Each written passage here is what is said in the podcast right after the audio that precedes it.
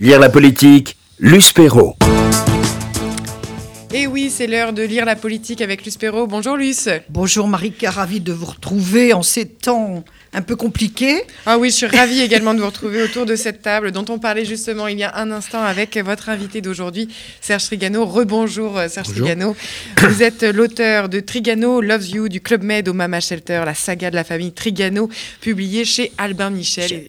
C'est un vrai bonheur de lecture. Je suis ravie de vous accueillir, Serge Trigano parce que pour des, générations et des générations de Français, le patronyme familial Trigano a été synonyme de bonheur, de plaisir, de liberté, de vacances.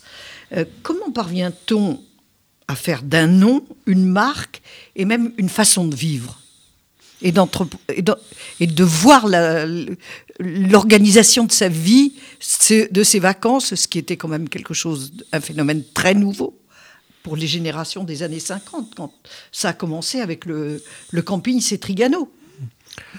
Honnêtement, je crois que c'était le génie de, Gilbert, de mon père, de Gilbert Trigano, euh, qui, a, anticipé un petit peu les, attentes des gens, qui a, su prendre un petit peu d'avance sur son temps, et qui, avec Gérard Blitz... C'était quand même la fin de la guerre, c'était la fin de la guerre, et bon, les gens avaient souffert, euh, euh, a été privé de tout, et donc leur idée, ça a été de se dire offrons un lieu où tout sera disponible, hein, où on pourra à nouveau manger, faire la fête, faire l'amour, faire du sport. Et, voilà, et au début, sans aucun but mercantile. Et être libre, C'est une association de 1901, c'est un sentiment de liberté, on peut faire ce qu'on veut, la, guerre est finie, on peut à nouveau jouir de la, de la vie. Et, et ils ont su, il a su anticiper là-dessus et, faire évoluer son concept, qui est parti au début pour euh, des jeunes célibataires et qui a évolué avec son temps, qui s'est euh, rendu un peu plus confortable. Et puis on a accueilli les enfants, les familles, euh, qui s'est mondialisé. Et, ça a été, voilà. Un vrai phénomène de société que vous nous racontez très très bien avec beaucoup de, de jubilation, je dois dire, euh, ce qui fait que c'est un vrai plaisir de lire cette histoire. Mais cette histoire, c'est aussi celle de la, famille Trigano. Qui sont les Trigano? D'où viennent-ils? Vous l'expliquez aussi. Oui, on est une famille de, de, migrants, puisque du côté de, enfin en tout cas pour moi, du côté de mon, de mon père, c'est une famille juive d'Algérie qui, quitte l'Algérie. Des rapatriés, comme on disait à euh, l'époque. Mais, euh, mais qui, avait le, bon, enfin l'intelligence de mon grand-père et, de, mon, de ma grand-mère, c'était de quitter l'Algérie. Euh, euh, à la fin de la Première Guerre mondiale, en 18, 19, je, pense. Euh, voilà. Et, une partie de la famille est restée en Algérie et Gilbert leur expliquait chaque fois qu'il venait à Paris pour les fêtes qu'il fallait partir et qu'un jour ou l'autre, euh, il fallait qu'ils quittent l'Algérie. Malheureusement, ils n'ont pas écouté. Ils sont partis dans des conditions difficiles, comme on sait. Et puis du côté de ma maman, c'est une famille juive de Turquie qui là aussi a senti qu'il fallait quitter ce pays, que c'était un peu compliqué. Et moi, j'ai un profond respect pour mon grand-père euh, maternel parce qu'il arrive en France, il ne parle pas un mot de français. Euh, il oblige ses enfants à parler le français. Ils oublient la, la, langue qu'il parlait, l'espèce de, de, de, langue turque. Euh, hein. mais on n'a pas oublié. le ladino voilà, exactement. Et on n'a pas oublié en même temps ce qui, fait le lien entre cette histoire, c'est l'aspect culinaire, c'est-à-dire le couscous de, ma grand-mère, boulevard Serrurier, et puis les beureks de mon autre grand-mère euh, euh, dans un petit pavillon qu'ils ont à. Voilà, et ça, ça s'est resté avec le temps. Euh, et même si ma mère ne faisait pas la cuisine, elle avait réussi à, à former des cuisinières pour garder cette, cette tradition. Et Arrive donc l'après-guerre de la, Deuxième Guerre mondiale, avec tous les drames que cela a engendré. Et votre père, qui a toujours eu le cœur qui penchait à gauche, a imaginé ce qui pouvait rendre heureux avec une rencontre, euh, Gérard Blitz. Ils ont imaginé ce qui pouvait rendre heureux les Français qui arrivaient du fin fond de cette guerre qui les avait tellement traumatisés. Oui, ils ont su imaginer un, lieu dans lequel, en fait, ils permettaient à des gens, dans des conditions économiques assez simple d'avoir la jouissance de sports de luxe. Par exemple, à Corfou, on pouvait faire du ski nautique euh, deux à trois fois par jour. Euh, et le coût d'un tour de ski nautique sur la côte d'Azur, c'est pratiquement, ça coûtait le prix de la semaine au, Club Med de, Corfou. Et donc, cette idée de génie, ça a été de mettre à disposition de la collectivité un certain nombre de, biens luxueux, encore une fois, comme, comme, ces activités de ski nautique, comme une restauration très, de, très belle qualité. Euh, voilà, en jouant sur le grand nombre, c'était des villages assez grands, et sur cet amour des uns et des autres avec ces équipes Géo qui, et qui rêvait de la même chose surtout. Et qui rêvait de la même chose. Et c'était une époque où, euh, dans ces villages de cases de la première génération du club, qui sont des villages de paillotes sans aucun confort, mais avec une vie euh, extraordinaire. On s'amusait, euh, y compris dans les sanitaires, euh, où je me lavais les dents, à côté quelqu'un s'avait les pieds, l'autre se, rasait, ainsi de suite. Et on y faisait des concerts de musique. Enfin voilà, il y avait toute une imagination euh, débordante qui a fait la richesse du club. Alors on adorait ou on détestait. Le, club était un phénomène de société. moi, je m'énervais un petit peu avec mon père parce que je trouvais qu'il apparaissait trop dans les médias et que de temps en temps c'était un peu difficile. À l'école, on avait des petites réflexions désagréables. Mais en fait, c'est lui qui avait raison. Ce qu'il disait, c'était qu'on en parle bien ou mal, je veux qu'on parle du club. Euh, voilà. Et, donc, il a été un des premiers patrons à, prendre la parole. Il a été un des premiers patrons à faire le sponsoring. Le, bateau d'Anacola qu'il appelle Club Med, c'est pratiquement la première opération de sponsoring sportif, à tel point que les caméras de télévision euh, essayaient de cacher le nom Club Méditerranée quand ils filmaient le bateau parce qu'ils avaient peur d'avoir des, problèmes avec le CSA de l'époque. Mais il était donc un précurseur et, il a su en permanence prendre des risques euh, et tenter des aventures nouvelles. C'était un, un, vrai personnage, Gilbert Trigano. Euh, moi, il y a deux choses qui m'ont marqué dans votre livre. Vous rencontrez. D'abord, il aimait les paysages. Il voulait offrir aux, gentils membres, à ceux, aux clients, entre guillemets, parce qu'il ne les considérait pas comme des clients, il voulait offrir les, plus beaux paysages. Et vous racontez l'installation de Gilbert en Israël, sa rencontre avec Ben Gourion, et il, ose tenir tête au vieux lion. C'était inimaginable à l'époque. C'est un moment assez incroyable. Bien sûr, je ne l'ai pas vécu, mais on me l'a raconté. Ben Gurion veut absolument que Gilbert implante le club, a convoqué Gilbert parce que euh, c'était déjà un phénomène, et donc il veut développer le tourisme en Israël, et il veut que Gilbert s'installe à Eilat. Et Gilbert, entre-temps, était tombé amoureux bah, d'un lieu qui il, il habitait le Negev. Hein, donc... lui, Gilbert était amoureux d'un lieu qui s'appelle Arziv, qui était un vieux, un espèce de village près de la frontière libanaise, qui était effectivement magique. Et donc, il y a une rencontre où euh, Ben Gurion lui dit bon, Trigano, vous allez vous installer à. Et Gilbert dit non, je vais m'installer à Arziv. Et, apparemment, Ben Gurion ne devait pas avoir l'habitude qu'on lui tienne tête. Euh, et Gilbert avait envie, lui, de, de, de, sa présence à Arziv. À un moment donné, Ben Gurion dit à au Géo qui est à côté de lui, à Tchop, en disant, mais enfin, c'est pas possible, son mec, c'est pas un juif, ce Trigano, il m'écoute pas, il, fait pas ce que je veux, et ainsi de suite. Et à la fin, Gilbert a eu gain de cause, puisqu'il s'est installé à Arziv, et puis quelques années après, il a fait plaisir à Ben Gurion en s'installant à Eilat. Et Eilat est maintenant une des villes très très importantes, un, un, vrai relais du tourisme en Israël. Et tout ça grâce au club. En partie grâce au club. En partie grâce au club et à l'obstination de Ben Gurion. Il y a un autre passage extrêmement euh, amusant et en même temps intéressant, parce que ça, ça, explique bien ce qu'était la société française de ces années-là. C'est son passage à l'humanité et l'organisation de la fête de l'UMA, la fameuse fête de l'UMA, qui a signé la fin de sa collaboration avec l'UMA raconter. C'était tellement bah, drôle. Euh, Gilbert, comme beaucoup de, avait le cœur à gauche. de, familles juives, d'abord il avait le cœur à gauche. Euh, il, avait le sentiment que le Parti communiste l'avait plutôt bien traité euh, pendant la guerre, et donc il était sans jamais avoir la carte du parti, il était assez proche, et donc il s'est amené, il a été amené à organiser la grande fête de l'UMA à la fin des, des, des, années 40, et, et donc il fait venir des, grandes stars, des, grandes vedettes qu'il arrive à convaincre de, venir. Euh, Parce que c'était ses copains aussi. C'était ses copains, il avait un, il avait un réseau, euh, voilà. Et puis, euh, donc c'est un grand événement, enfin apparemment il y a des milliers de, gens. Et au moment de faire les comptes, Gilbert rend de l'argent, n'a pas dépensé tout ce qu'il y avait dans le budget. On lui demande pourquoi. Il dit, bah, écoutez, j'ai réussi à, obtenir des prix d'un certain nombre de, vedettes qui avaient un petit peu chanté à l'époque pour les Allemands. Je leur ai fait comprendre qu'il fallait qu'ils renvoient un petit peu l'ascenseur et donc il avait baissé leur cachet. Et donc à ce moment-là, le, patron du parti de l'époque euh, l'engueule en disant Enfin, ça se fait pas, euh, c'est dégradant, humiliant, comment vous avez osé faire ça? Et Gilbert a dit écoutez, dans ces conditions, bonsoir Paris, il est parti et il a quitté le Parti communiste et ses relations avec ses amis là. Mais ça lui a coûté cher parce que le patronat français n'est pas venu à son secours quand il a eu besoin de lui. Bah, un certain nombre de membres du patronat français avaient le sentiment que Gilbert c'était une taupe du Parti communiste. Euh, donc il était à gauche, il était socialiste, il s'en est jamais caché. Euh, non. Euh, mais, voilà, bon, mais ça, ça fait partie de, des histoires du patronat. Alors, Gilbert a, a créé ce, ce, phénomène qui est devenu mondial. Il vous passe le relais. Vous avez l'impression que vous faites tout bien. Et puis, entre le loup dans la bergerie, la famille Agnelli, symbole du capitalisme traditionnel.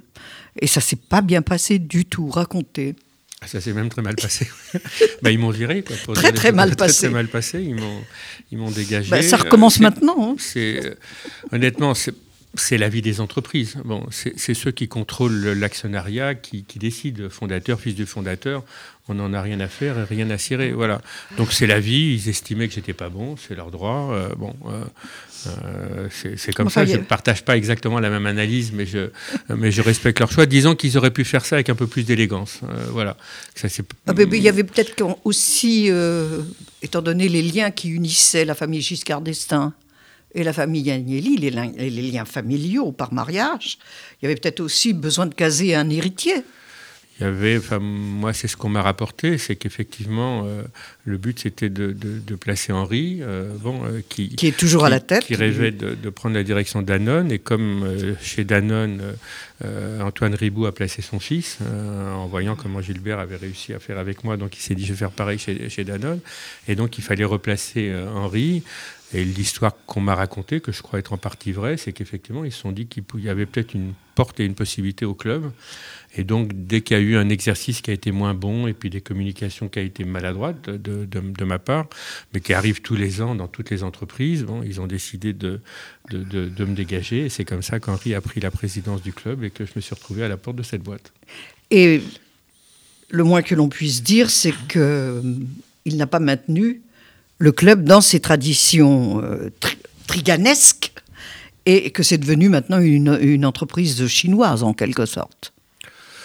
Oui, c'est une histoire différente. Moi, j'ai décidé de ne pas porter de jugement sur ce qu'ils font. Mais, oui, mais c'est différent, euh, que c'est différent et que c'est loin de, de ce qu'avaient imaginé Gilbert et, et, Gérard. Mais encore une fois, c'est la décision de, du Conseil, de la famille Agnelli et, et aujourd'hui des Chinois de, de, faire une, quelque chose de différent que ce qu'on a voulu faire. Et c'est, euh, je respecte. Moi, je suis j'ai plus de relation avec cette, euh, cette maison. J'ai voulu raconter cette histoire euh, pour euh, remettre les montres à l'heure et puis de, de repréciser le rôle de Gilbert qui, qui, a un peu tendance à être effacé dans la, la façon dont l'équipe actuelle communique sur la, création du, du, club. Ah, totalement. Enfin, voilà. Mais bon, ça c'est d'une manière pas très élégante. C'est pour ça qu'il est bon que, l'on, que vous rappeliez dans ce livre Trigano Loves You que la famille Trigano a quand même beaucoup, beaucoup compté euh, en France et a apporté beaucoup de choses à la France.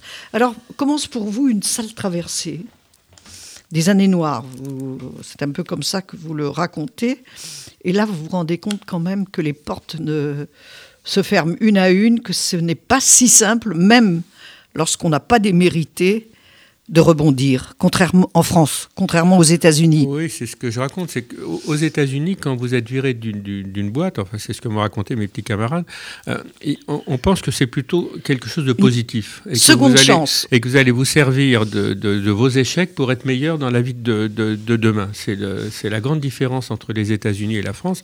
En France, quand vous êtes viré d'une boîte, vous êtes marqué au fer rouge, euh, euh, tout disparaît. C'est un loser. vous êtes loser, vous, vous ne ferez plus aucune aucun intérêt et donc euh, on ne répond pas à vos appels, on ne répond pas à vos courriers et, voilà. Et donc j'ai vécu ça et ça a été d'autant plus violent que bon. Être président du club, c'est un poste extraordinaire. Enfin, on est reçu dans les pays comme un chef d'État. On a, on sait pas ce que c'est que la police, la loi de l'immigration et ainsi de suite. Donc, c'est assez formidable. Ça fait peut-être un petit peu. on a la tête qui, qui, peut grandir un petit peu, voilà. Et, donc, du jour au lendemain, tout, tout s'arrête. Les gens que vous appelez ne, ne, vous prennent plus au téléphone. Les banquiers disparaissent. voilà. Bon, mais j'ai la chance d'avoir une famille formidable, une, une, épouse qui a été avec moi dans les bons et les mauvais moments, euh, mes fils, mes sœurs, mes parents, euh, Gilbert, qui n'a jamais eu un mot euh, à, mon égard et qui aurait pu me dire qu'il était contrarié, que j'ai raté mon, truc, voilà. Et donc la, solidité de la famille a permis de, rebondir et, et, de retravailler avec mes fils sur l'aventure du Mama Shelter. Alors, racontez-nous justement cette saga c'est une nouvelle saga pour les Trigano, cette saga des Mama Shelter. Comment avez vous avez en quelque sorte, après que votre père ait inventé le club, vous avez inventé le lifestyle? Dans les hôtels on, a essayé d'avoir une approche différente dans les hôtels. On s'est dit, on, est au début des années 2000, euh, les goûts des gens sont en train de changer. Ce qui avait fait la force du club méditerranéen et des nouvelles frontières et autres, c'était une époque d'abord la famille était solide. Euh, on, partait deux trois semaines en vacances, on se décidait en janvier ou en février. Euh, la Méditerranée était une mer de paix et le soleil était bienfaisant. Bon. Au début des années 2000, la mer Méditerranée est devenue une mer malheureusement un peu plus difficile, et vous, et vous traitez de ça tous les jours. Le soleil, on vous dit que ça donne le cancer. Une famille sur deux finit en divorce, euh, euh, et on part plus trois semaines ou un mois en vacances, on se décide à la dernière minute. Et donc on s'est dit, il y a peut-être quelque chose de différent euh, à inventer. À inventer et, et, et l'idée plutôt pas idiote, ça a été de se dire le territoire qui peut correspondre aux vacances de demain, c'est les villes. Euh, et, notre discours a été de dire le XXe siècle, pour le tourisme, c'était le tourisme des plages. Le XXIe siècle, ce sera le tourisme des villes. Parce que on peut partir 24-48 heures. Euh, euh, le, transport aérien, les fameux low cost, où les TGV permettent d'accéder rapidement à, à Berlin, à, Rome, à, Marseille, à Lille, à Toulouse et ainsi de suite. Faire du les villes sont en train de se réinventer. Euh, toutes les villes, tous les maires des villes, les, les gens du les Martine Aubry, les Alain Juppé ont complètement transformer leur, euh, leur, ville. Et on peut décider lundi de mardi de partir avec la femme qu'on aime, avec les enfants qu'on adore, avec une bande de copains, sur une ville, écouter un concert, voir un match de foot, euh, visiter une exposition. Et, et on s'est dit que c'est peut-être là qu'il y avait quelque chose à imaginer. Et à l'époque, sur les villes, il y avait essentiellement des hôtels de chaîne un peu classiques ou des, petites euh, entreprises familiales un petit peu désuètes. Et on s'est dit, ben, réimaginons une nouvelle hôtellerie de ville dans laquelle on pourrait sentir l'énergie de la ville, dans lequel on pourrait sentir euh, comment les vibrations de la ville, et donc dans lequel le bar, le restaurant serait un des points d'ancrage, alors que traditionnellement, dans un hôtel classique, c'est la chambre. Bon, la chambre et, la restauration étaient tout à fait secondaires, et on essayait d'éviter d'en faire. Accessoirement, pas très bonne. Voilà. Et nous, on a eu la chance de s'associer à des gens extraordinaires. Philippe Stark, un des plus brillants designers, sinon le plus brillant designer de notre époque. Alain Sandorin, c'est un des grands chefs de, de cuisine qui avait renoncé à ces trois étoiles pour faire une cuisine plus abordable. Et puis toute une, toute une équipe d'hommes et de femmes, Roland Castro euh, à l'architecture. et donc avec mes deux fils, Benjamin et Jérémy, on s'est mis à, réimaginer. Et puis aussi Philippe Stark euh, qui, qui s'est intéressé aussi. Stark, tout à fait, oui. Il y avait, Philippe et, euh, voilà, et, l'associé de la première heure, Cyril Aouizerat. Et c'est avec cette équipe qu'on a, qu'on a commencé à rêver d'un lieu différent, d'une hôtellerie différente, avec un nom différent, puisque Mama Shelter, au début, c'est pas franchement un nom pour un hôtel. Alors, traduisez pour nos do bah, shelter, c'est Mama. On a compris, tout le monde sait la Mama. La Mama, on sait ce que c'est. Elle, elle, est juive, ou elle est italienne, ou elle est méditerranéenne. Elle vous accueille avec tendresse, avec passion. Ou, elle, ou elle est moutie en Allemagne. Elle est exactement. Et on a, on a une maman allemande dans, dans, dans le casting, qui est la maman de mon épouse. Euh, et donc on a tout, tout ce jeu-là autour de la maman. Et Shelter, c'est un lieu qui est, euh, qui est ouvert à tout le monde, qui vous protège, euh, et, et, et, dans lequel tout le monde est bienvenu. Et donc, euh, Benjamin et Philippe Stark ont eu l'idée d'associer Mama et Shelter et d'en faire un nom. Et c'est devenu aujourd'hui une marque, assez forte. Mais là aussi, vous avez repris un petit peu les valeurs du club. On a repris les, valeurs du Gilbert était toujours là. Gilbert, bah, plus que jamais. Et, il est dans tous les mamas. Il y a un petit dessin, un petit coup de chapeau. Merci Gilbert. Et, et, oui, on a essayé de garder les valeurs de, qui ont fait la force du club dans ces grandes années et les transposer au XXIe siècle. les valeurs d'ouverture sur les autres, de gentillesse, de, de convivialité, de, gens, de rencontres. voilà. Et on l'a modernisé dans le monde d'aujourd'hui. Et, c'est ce qui a donné le, le succès du Mama Shelter qui a ouvert il y a donc une douzaine d'années rue de Bagnolet. Aujourd'hui, il y en a 13, il y en a 8 en construction et une vingtaine d'autres en négociation. Malgré le Covid, vous, ça continue. La saga, le, la saga le, Trigano. COVID va disparaître euh, et, les mamas et la, saga, la saga Trigano continue. Mais euh, il y a quelque chose quand même d'intéressant. Pour une fois, les États-Unis, vous aviez un contact avec une grande chaîne euh, américaine d'hôtels. Ils, ils ont senti, mais ils n'ont pas euh, été précurseurs. la France a mieux réagi. non, il y, avait des hôtels dits lifestyle que d'ailleurs Stark avait dessiné à, à, New oui, mais c'était pas c'était pas la formule Mama Shelter. Non, mais enfin ça il y avait les prémices du, concept et effectivement je raconte l'histoire. On est allé voir une chaîne euh, Marriott, euh, grande chaîne des Mormons, des Mormons. Bien. On est allé les voir, on a été reçu par tout l'aéropage. Euh, pas, pas, du tout méditerranéen. Ah, pas du tout méditerranéen, très très très loin de. Hein, et voilà, et chacun d'entre nous, on a essayé de bredouiller quelques mots, y compris Philippe. Et Philippe a une tendance à utiliser le mot sexy assez souvent. Euh, voilà, donc les chambres étaient sexy, le bar était sexy. Et, tout. et, face à des Mormons, le discours n'est pas passé. Voilà, donc ils ont été très gentils, mais ils nous ont gentiment fait comprendre à la fin que c'était pas pour eux. Et, euh, voilà, et heureusement, on a, on a trouvé d'autres. Alors, donc deux sagas pour une seule famille, trois même avec euh, votre oncle, André, plus enfants d'immigrés et de rapatriés, enfants, petits-enfants, arrière-petits-enfants. Qu'est-ce que qu'est-ce qu'est la clé de la réussite des Trigano et ce qui explique leur lien si familial avec les Français, avec la France et les Français. Trigano Love You, c'est l'amour. Euh, ce qui fait la différence entre nous et les autres, c'est que nous, tout est basé sur l'amour. Euh, euh, avant de faire des business plans, on essaye de travailler avec des gens qu'on aime. moi, j'ai plaisir à travailler avec mes fils que, j'adore. On a eu plaisir à travailler avec Stark, avec Sanderins. On s'est entouré de garçons et de filles qui, je crois, aiment la famille. et, et l'amour qu'on leur donne, euh, il l'offre aussi à nos, clients. Donc c'est une relation affective qui fait la différence. C'est ça qui a fait la force du club.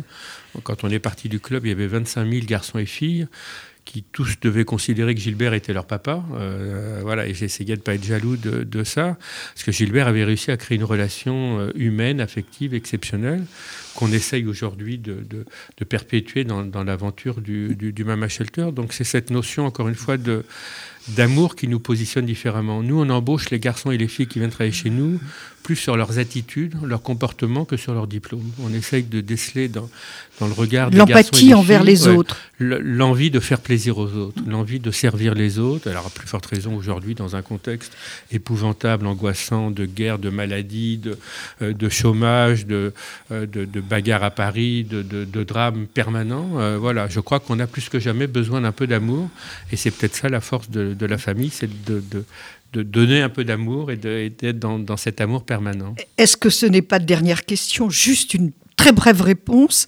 Est-ce que ce n'est pas aussi cette, euh, famille si soudée de grand-père en, petit-fils, arrière-petit-fils, euh, qui a fait la réussite des Trigano Ah oui, bien sûr, bien sûr. Moi, j'ai voulu écrire ce livre en témoignage à mon père et à ma mère, à mes grands-parents. Euh, et oui, cette, relation-là, ce côté tribal de la famille, euh, a, sûrement joué dans notre réussite et j'espère que mes fils continueront demain. Trigano, pardon, loves you. We love Trigano.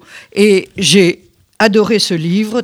C'est publié euh, chez Albin Michel. Lisez vraiment sans faute cette saga d'une famille tellement de chez nous.